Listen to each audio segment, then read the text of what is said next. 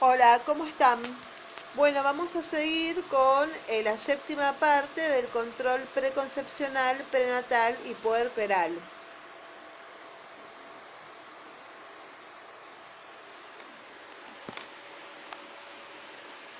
Nos habíamos quedado en la página 32, donde eh, veíamos las, eh, nos dicen las acciones a implementar.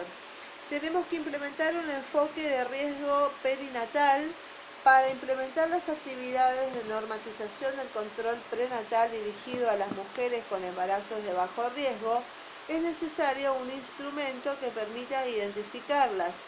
Este objetivo se logra al constatar la presencia o ausencia de factores de riesgo. El enfoque de riesgo se fundamenta en el hecho de que no todos los individuos tienen la misma probabilidad o riesgo de padecer un daño determinado sino que para algunos dicha probabilidad es mayor que para otros. Esta diferencia establece esta diferencia establece un gradiente de necesidades de cuidados que va desde un mínimo para las mujeres con bajo riesgo o baja probabilidad de presentar un daño hasta un máximo solo necesario para aquellas con alta probabilidad de sufrir problemas vinculados al proceso reproductivo. La evaluación y el riesgo no es una tarea sencilla. El concepto de riesgo es fundamentalmente probabilístico y la cadena que asocia un factor de riesgo con un daño no siempre está definida. En algunos, por ejemplo, el daño, muerte fetal, deriva claramente de un factor, en otros la relación es mucho más difícil de establecer por desconocimiento del factor o factores intervinientes o por dificultad en establecer el peso individual de cada uno de ellos cuando el problema es multifactorial. Los primeros sistemas de evaluación de riesgo fueron elaborados sobre la base de la observación y la experiencia de sus autores, y solo recientemente han sido sometidos a evaluaciones persistiendo dudas sobre su eficacia como discriminador del mismo. Los sistemas basados en puntajes adolecen todavía de exactitud respecto del valor asignado a cada factor y a las asociaciones de ellos, y hay grandes variaciones de acuerdo a su aplicación a individuos o poblaciones deberían elaborarse en cada lugar luego de conocer el real peso que tienen localmente los factores. El uso simple de listados permite separar a las embarazadas en dos grupos. Existen características cuya presencia en la embarazada la califican de alto riesgo y la excluyen del control prenatal de bajo riesgo. Esto es imprescindible para la toma de decisiones sobre estudios ulteriores, la frecuencia de los controles y la derivación oportuna a nivel de complejidad correspondiente.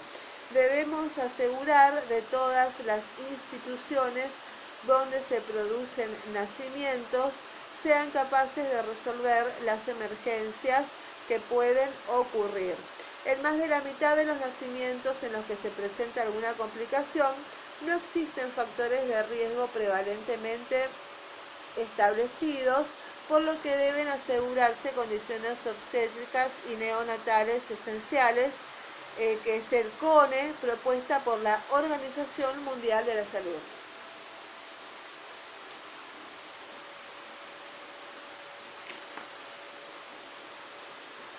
Las condiciones obstétricas y neonatales esenciales quirúrgica y procedimientos obstétricos, poder realizar cesáreas, reparación de desgarros vaginales altos, desgarros cervicales y rotura uterina, histerectomía, embarazo ectópico, forceps, ventosa, extracción de la placenta, legrado por aborto incompleto, anestésica general y regional, transfusión de sangre segura, determinar grupo y factor RH, prueba cruzada, contar con banco de sangre o reserva renovable, tratamientos médicos para resolver el shock, sepsis y la eclampsia, asistencia neonatal inmediata, recepción y reanimación cardiopulmonar y control térmico, evaluación del riesgo materno y neonatal, listado de factores de riesgos obstétricos y neonatales para la derivación al nivel de complejidad adecuado y transporte oportuno al nivel de referencia como teléfonos, radio y vehículo permanente.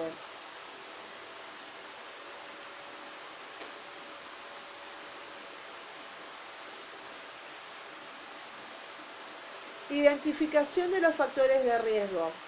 Hay un listado de factores de riesgo que deben ser evaluados en todas las embarazadas.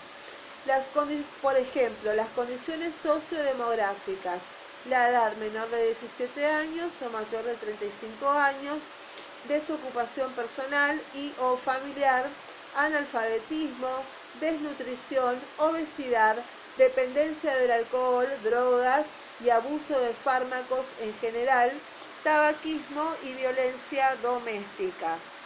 Antecedentes obstétricos, eh, de, riesgo como muerte perinatal en gestaciones anteriores, antecedentes de recién nacido con malformaciones del tubo neural, amenaza de parto prematuro en gestas anteriores, recién nacido con peso al nacer menor de 2.500 gramos igual o mayor a 4.000 gramos, aborto abortual o abortos provocados, cirugía uterina anterior, hipertensión, diabetes gestacional en embarazos anteriores, nuliparidad o multiparidad e intervalo intergenésico menor de dos años.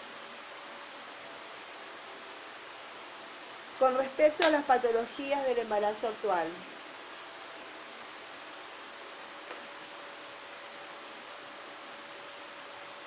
serían desviaciones en el crecimiento fetal, embarazo múltiple, oligoamnios o polihidrapnios, ganancia de peso inadecuada, amenaza de parto de pretérmino o gestación prolongada, preeclampsia, hemorragias durante la gestación, ruptura prematura de membranas ovulares, placenta previa, diabetes gestacional, hepatopatías del embarazo, malformaciones fetales, madre con factor RH negativo con o sin sensibilización, óbito fetal, enfermedades infecciosas como tuberculosis, sífilis, HIV, rubiola, citomegalovirus, parvovirus B19, varicela, herpes genital, HPV, hepatitis A, B y C, chagas, toxoplasmosis aguda, también son de riesgo. Muy bien, y las, las otras son las patologías maternas previas al embarazo, como que tenga cardiopatías, neuropatías, endocrinopatías, hemopatías, hipertensión arterial, epilepsia y enfermedades infecciosas. Bueno, este es el séptimo episodio. Eh, nos quedamos en la página 35. En el próximo episodio vamos a seguir con la cronología de actividades para las consultas prenatales de bajo riesgo. Que tengan un excelente día. Muchísimas gracias.